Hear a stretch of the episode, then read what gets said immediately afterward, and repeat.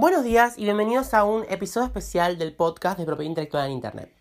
Mi nombre es Nicolás Lagos Escorza y junto a Juliana García Scandisi, quien anteriormente nos ha colaborado sobre derecho marcario, vamos a hacerle una entrevista a una muy querida amiga nuestra, Camila, quien es empleada del sector de Google Ads de justamente Google. El sector de Google Ads básicamente es aquel que trata de la contratación y concesión de metaetiquetas, por lo cual es muy importante saber y tener su experiencia práctica para poder poner justamente en práctica los conocimientos que en los episodios anteriores estuvimos viendo. Así que, eh, sin más preámbulos, vamos a pasar a la entrevista, así podemos adentrarnos dentro de todo este conocimiento más técnico sobre las metaetiquetas.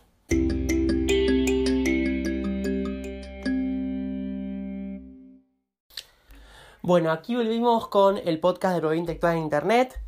Eh, como dijimos anteriormente, vamos a hacer una entrevista a una gran amiga nuestra, Camila, quien es empleada del sector de Google Ads de la empresa multinacional Google.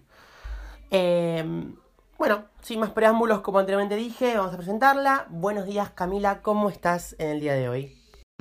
Hola, ¿cómo va? Bien, acá sobreviviendo a la cuarentena, ¿vos? Y sí, estamos todos en la misma. ¿Y vos, Juliana, cómo estás? Muy bien, muy bien, igual que ustedes, acá sobreviviendo a la cuarentena. Pero bueno, ¿qué va a ser? Bueno, en fin, comenzamos con la entrevista. Contame un poco cómo es tu trabajo, Cami. Bien, en mi trabajo lo que hacemos es darle soporte a todas las personas, empresas, eh, o sea, empresas o particulares que contraten Google Ads para poder anunciarse en la web, o sea, en motores de búsqueda o en otras páginas, YouTube y demás. Eh, nos encargamos un poquito de eh, darles el soporte cuando hay algún problema, cuando tienen alguna duda sobre la herramienta, cuando quieren hacer algunas mejoras en la campaña, el asesoramiento y soporte total de lo que es la herramienta.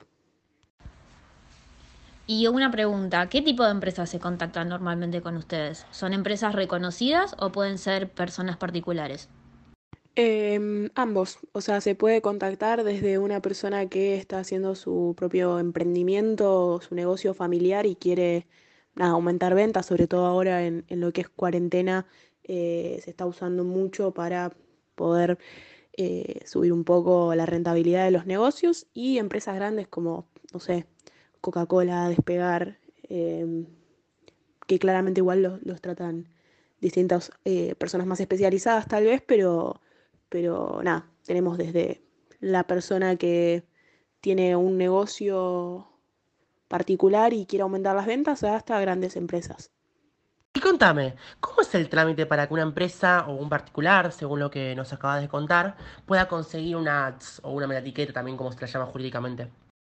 Em, para conseguir una cuenta, o sea, es muy sencillo. Em, vas a la página de googleads.google.com eh, y con tu mail no importa el proveedor que sea el mail, te puedes crear una cuenta.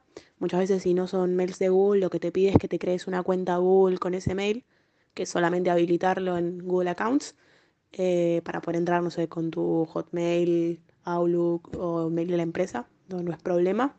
Eh, y ahí una vez que te creas una cuenta, empezás a hacer las configuraciones de tu primer campaña, perfiles de facturación, eh, que es cómo se te va a cobrar, porque hay distintos métodos. Eh, y nada, y ahí vas, avanzás a la creación de tu primera campaña, te podés poner en contacto y hacerlo con nosotros en línea o es algo la verdad muy sencillo de hacer. Eh, los pasos son muy descriptivos y te los explican además eh, mediante texto, así que es muy sencillo como pueden abrir la cuenta. Y así pueden abrir también, además de una cuenta particular, cuentas madres, se le dice, que engloban distintas distintas cuentas que después se van a publicar, es como un administrador. Antes de seguir avanzando un poquito más, para que nos quede claro la terminología que ustedes utilizan, ¿a qué hacen referencia ustedes cuando dicen campaña? Uf, em, claro, tengo, tengo que explayarme un poco más en eso, son los términos que ya tenemos todos eh, normalizados. Una campaña va a constar de grupos de anuncios y en esos grupos de anuncios los ads. La campaña lo que va a hacer es la estructura de la publicación que vos quieras lanzar. Muchas veces, eh, o sea, para avanzar un, y explicar un poquito más, o sea, en la campaña vas a tener la configuración particular de tu eh, eh, anuncio o publicación o, eh, o publicidad, como, como, le quieran decir.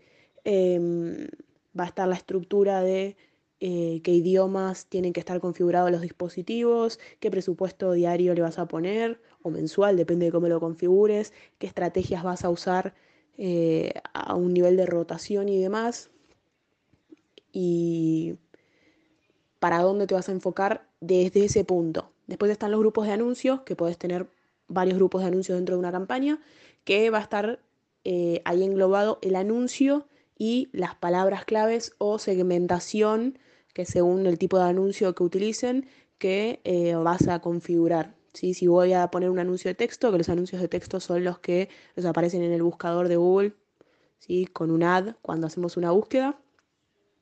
Eh, es el anuncio de texto con los dos títulos y la descripción, pues se pueden agregar más de una descripción y demás, eso son cosas que varían.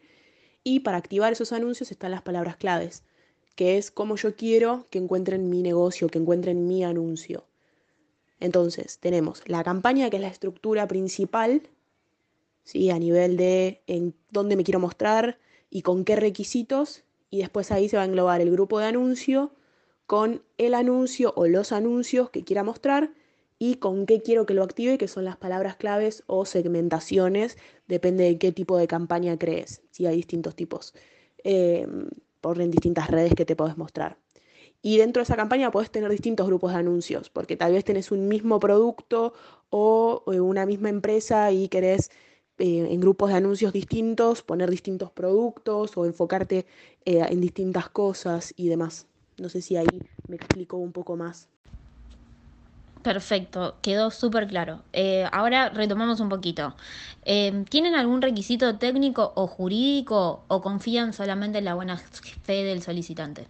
Mm, a ver, a niveles de facturación se piden, para algunos perfiles de facturación, se piden, nada, la información fiscal, sobre todo si es una empresa, si es un individuo, eh, no se le pide tanta documentación, pero si quieres facturar y sos empresa, se piden, bueno, nada, todos los requisitos, eh, ingresos brutos, quit y demás. Em, y si sos individuo, tu información y ya. Eh, después a niveles hay, hay un montón de políticas internas y un montón de motivos de rechazo, hay un montón de políticas de cosas que no están permitidas, hay muchos registros particulares eh, que no se pueden violar porque te suspenden la cuenta. Eh, hay muchos motivos de suspensión cuando hay algo, eh, cuando hay una actividad sospechosa en una cuenta o cuando no está habilitada para publicar ciertas cosas. También hay muchos temas que no están permitidos publicarse y demás como anuncio. Muy claro. Y tengo una consulta. Cuando, una vez que ustedes aprueban ¿sí? Eh, las palabras claves que decidió utilizar eh, el particular o la empresa. ¿La concesión de la misma es automática o tienen que esperar algún tipo de plazo o hay algún tipo de requisito previo o algo de eso? Siempre que creas eh, un anuncio, por ejemplo, tenés que aguardar 24 horas como máximo, 24 horas hábiles por lo general eh, que se apruebe o se rechace el anuncio porque pasa por un proceso de revisión automático. Con las palabras claves también pasan por un proceso de revisión, pero es bastante más rápido, pero igual se puede estimar también el plazo de 24 horas. Eh, por lo general no se suelen rechazar palabras claves, salvo términos particulares que, que si por alguno u, otro motivo eh, están bloqueados. Una consulta que me, quedó medio del tintero. Vos me mencionaste como que existen palabras clave y que existen anuncios, pero me lo decís como si fueran cosas distintas. ¿Cuál es la diferencia que tienen cada uno? Para entender bien a qué nos referimos cuando hablamos de anuncios y cuando hablamos de palabras clave. El anuncio es lo que vos vas a ver cuando te aparece. Eh, o sea, lo que a vos te aparece en eh, el motor de búsqueda, ¿sí? los títulos y explicándote un poco de lo que estás buscando. Y la palabra clave es lo que vos escribís y eso es lo que lo va a activar. O sea, son cosas distintas, la palabra clave activa el anuncio. O sea, yo pongo, no sé, yo hago un anuncio que vendo televisores. Pongo venta de televisores, eh, todas las marcas, eh, como una descripción de eh, venta de televisores en vivo a todo el país, bla, bla, bla, bla, bla. Y como palabra clave pongo, no sé, compra de televisores, venta de televisores y demás. Y después la persona busca venta de televisores o precios de televisores según lo que quiera buscar y si eso está dentro de mis palabras claves, va a o sea, puede llegar a aparecerle el anuncio, ¿sí? Después ya va temas de rotación, no quiere decir que siempre que lo busquen vas a aparecer y demás. No sé si ahí lo expliqué un poquito mejor. Perfecto, quedó más que claro lo que nos enseñaste. Ahora, una vez concedida estas AdWords, ¿ustedes brindan un seguimiento sobre si se vulnera el derecho de algún titular de alguna marca o eso se deriva a otro sector o a otra oficina?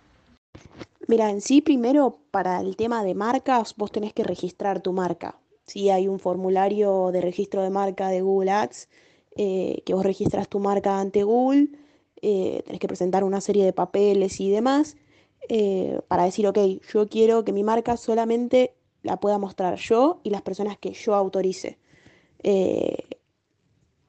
y después, en base a eso, si yo, por ejemplo, quiero publicar a Samsung, voy a tener que pedir permiso, pero, eh, y me lo tienen que aprobar ellos y demás, pero esa política implica solamente que yo en mis anuncios no lo puedo mostrar. Pero si yo pongo en mis palabras claves la palabra Samsung y alguien escribe Samsung televisores y yo puse eso como palabra clave, mi anuncio le puede llegar a aparecer.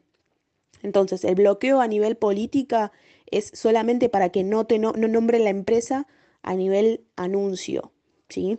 O sea, yo no puedo poner venta de televisores Samsung si Samsung no me habilitó porque me van a rechazar el anuncio por marca registrada. Eh, entonces, tanto como para registrar una marca o como para utilizar una marca registrada, hay que enviar un formulario, lo revisa el equipo correspondiente y se habilita o no según, nada, si cumple o no con los requisitos que se solicita ahí, que para las marcas eh, le piden un poco de información de, de los registros de marca eh, y demás, eso ya eh, corresponde al equipo de, de marcas particularmente. No, no, nos encargamos en la parte de soporte, solamente en la parte de soporte nos encargamos de, por ejemplo, si vos querés registrar tu eh, si vos querés utilizar una marca registrada, perdón, brindarte los contactos de esta marca que te pueden llegar a autorizar para utilizarla. Y después queda en base, o sea, queda a cargo del cliente contactarse con ellos y solicitar eh, el whitelisteo, o sea, que te, eh, que te aprueben utilizar la marca. A ver si entendí bien. Lo que vos me estás queriendo decir es que en el supuesto en el cual eh, una un particular o una empresa ponga en su anuncio el nombre de otra marca, el sistema lo bloqueará automáticamente en el caso de que no tenga la autorización. Pero, ¿qué ocurre en el supuesto en el cual pongan como palabra clave el nombre de una marca, la cual no tenga autorización. ¿El sistema de Google lo, filtra o eh, hay otro mecanismo para poder eh, determinar si corresponde o no el bloqueo del el AdWord? Mira, lo que se, o sea, a ver, no, vos no podés bloquear las palabras claves. Yo puedo poner la palabra clave que se me cante dentro de algunas políticas que algunas cosas sensibles eh, sí están prohibidas. pero eh, marcas no, porque en realidad yo puedo estar anunciando, no sé, nada, no tengo tanto poder como para conseguir que Samsung me deje publicar Samsung, pero em, nada, vendo televisores Samsung, pero no lo puedo nombrar en, mi anuncio porque yo no estoy eh, aceptada para publicarlo, pero las palabras clave sí, o sea, no, no te afecta, no puedes hacer nada. Tipo, no, no hay un reclamo que puedas hacerle a Google diciendo, che, me están robando la marca, porque en realidad no te la están robando.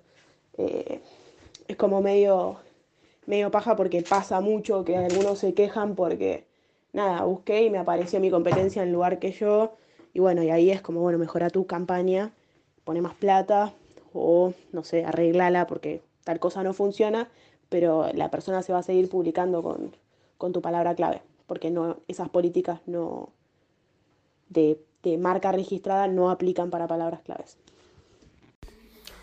¿Y qué ocurre en el supuesto en el cual, por ejemplo, se detecta, yo como empresa detecto que otra empresa o un particular está utilizando como palabra clave mi marca por ejemplo, para eh, promocionar eh, un sitio en el cual vende eh, material pirata o material falsificado. Por poner un ejemplo, no sé, iPhone, yo qué sé. Yo soy Apple, tengo como, como mi marca, obviamente, iPhone, y descubro que en un sitio se está utilizando la palabra iPhone para, para promocionar en realidad falsificaciones de iPhone.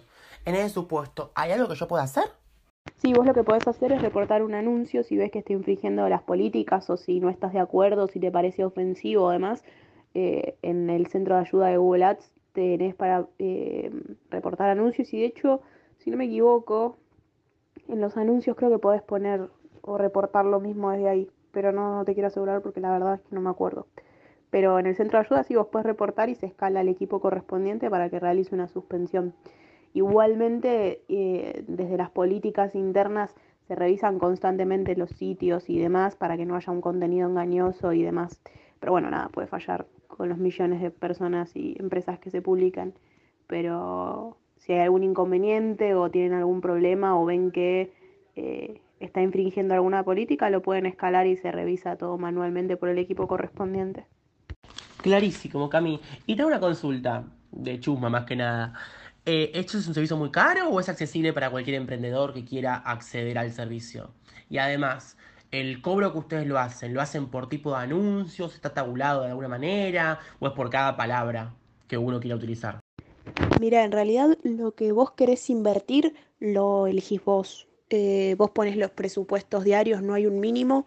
Sí, lo que se aconseja es eh, por día invertir si querés tener buenos resultados eh, y poder publicarte un poco más, dependiendo también qué decidas poner como ubicación geográfica de la campaña, o sea, quién querés que se le muestre. Eh, son unos 5 dólares diarios, eh, nada, transformados a la moneda que utilices, y el cobro es por día, o sea, se va a cobrar cada palabra clave, vos le podés poner un precio o podés poner un general para todas y va a ir variando dependiendo de lo que vale el clic en ese momento. O sea, vos se te cobra por clic que te hacen. Si te hacen un clic, se te va a cobrar un clic y el valor que le corresponda a ese momento según lo que estipuló, eh, lo que estipulaste cuando configuraste la campaña. Si te hacen 100 clics, se te va a, se te va a cobrar eso y, y demás. Y si no tenés ningún clic, no se te va a cobrar nada. O sea, si vos vieron tu anuncio, pero nadie te o sea, nadie cliqueó el anuncio, nadie entró a tu página, no se te va a cobrar nada. Sí vas a tener una pésima calidad, pero no se te va a cobrar nada. Así que los cobros es directamente por los clics que hagan a tu anuncio y entren a la página o destino que vos le hayas configurado. Em, así que en sí no es muy costoso porque vos decidís cuánto vas a invertir eh, diariamente o mensualmente y, bueno, después también podés decidir cómo se te realizan los cobros, si querés poner una tarjeta de crédito o si querés vos em, hacer los pagos desde Banelco o pago mis cuentas, que esa es la forma en Argentina al menos de em, que se te genere una factura A o B según corresponda para responsable inscripto o, eh, o no. Muchas gracias Cami por toda tu explicación, quedó súper claro cómo funciona. Ahora para descomprimir un poco queremos que nos cuentes alguna anécdota o algo gracioso que te haya pasado. Puede ser una anécdota graciosa o algo serio. Así contás un poquito cómo es el cotidiano en la empresa. Las dos, podría ser una y una, obviamente, ¿no? A ver, eh, alguna serie para el cliente graciosa para nosotros, eh, que pasa todo el tiempo, no, no es con alguien específico, eh, gente que se equivoca con el presupuesto diario, por ejemplo, gente o gente que lo confunde con el presupuesto mensual, nos ha pasado con empresas conocidas, no vamos a dar el nombre, que eh, las personas que le manejan la cuenta se equivocan con el presupuesto diario y tal vez tengan que poner 10 mil pesos y pusieron 100 mil y se consumió todo en el día y nada, después llaman pidiendo por favor que les volvamos la plata porque los van a echar. Y después también, nada, pasa mucho de que te dan el número de teléfono, em, mariachis mexicanos diciendo que eh, la competencia les hace clic para, eh, para gastarles la plata. Los mariachis mexicanos son muy graciosos los amarres de amor, los amarres de amor son muy comunes, es una de las cosas que más pasa junto a mariachis em, y son muy graciosas las palabras claves. Y nada, creo que un poco de, eso y hay, hay muchas cosas que te, que te hacen reír y otras que, que tal vez te agarras un poco más la cabeza. No, no, terrible lo de los amarres. Contanos un poco más de eso. ¿Qué palabras piden? Eh, o, cómo, cómo, cómo, llaman pidiendo eso? ¿Cómo lo solicitan? Eh, nada, por lo general ya hay un montón de cuentas creadas de amarres de amor por todo el mundo. Em, y suelen comunicarse porque tienen algún problema con rechazos por contenido engañoso y demás porque una de las políticas es que vos no puedes asegurar resultados al 100%, porque en realidad pueden variar y demás, entonces hay que aclarar un montón esas cosas y ellos aclaran siempre que vas a recuperar el amor de tu vida, entonces suelen tener un montón de problemas con eso y además de que es muy gracioso ver todo lo que prometen, son muy graciosas las palabras claves como, no sé, eh, amarres gay, amarres con periodo. Eh, amarres, con cualquier tipo de cosa que se puedan imaginar, em, son muy graciosos. Y los términos de búsqueda, que quiere decir cómo lo buscaron los clientes, es mucho más gracioso porque, nada, vos no solés poner amarre de amor cuando buscas algo, sino que pones, no sé, cómo hacer para recuperar a mi novio o, cosas así. Y es muy divertido. La verdad es que es un, un rubro bastante bizarro ese. Bueno, Cami, te agradecemos mucho por toda la información que nos brindaste. Espero que la hayas pasado bien en esta entrevista y espero que no sea la última vez que estés en alguno de nuestros capítulos. Pero bueno, nada, con esto te despedimos y te agradecemos mucho por tu tiempo. Bueno, muchas gracias a ustedes eh, por el espacio. Em, siempre es divertido poder contar un poco de nuestro lado, cómo lo vivimos y qué es lo que hacemos. Así que nada, un placer que tengan una buena cuarentena, que todavía esto sigue. Y sí, pero bueno, no nos queda otra. En fin, de nuevo te agradezco por esta maravillosa entrevista. Y bueno, hemos llegado al, fin de la, del podcast de hoy. Eh, espero que les haya servido todos los conocimientos que hemos adquirido sobre cómo se conceden las apps, las etiquetas y los controles que tiene Google en relación a las, eh, las marcas o inclusive el paradigma marcario. Porque no se dieron cuenta, pero una de las preguntas que le hicimos a Camila, justamente mencionamos ¿sí? qué ocurría en el supuesto de que uno se percatara que se estaba utilizando eh, el poderío o la em, reputación que tenía una empresa para publicitar algo, por ejemplo, que le perjudicara un eh, perjuicio, por ejemplo en el caso de eh, falsificaciones. Pero en fin, los esperamos en el siguiente episodio. Como siempre decimos, em, síganos en nuestras, redes sociales, particularmente en Instagram, en arroba propiedad.intelectualuba. Y nos vemos en el próximo episodio que ya les adelanto que va a ser sobre nombres de dominio. Un tema muy importante y que aunque no forma parte específicamente de la propiedad industrial, sí está tangencialmente relacionado con todo lo que en estos últimos cuatro episodios hemos visto. Nos vemos en el siguiente episodio y que tengan buen día.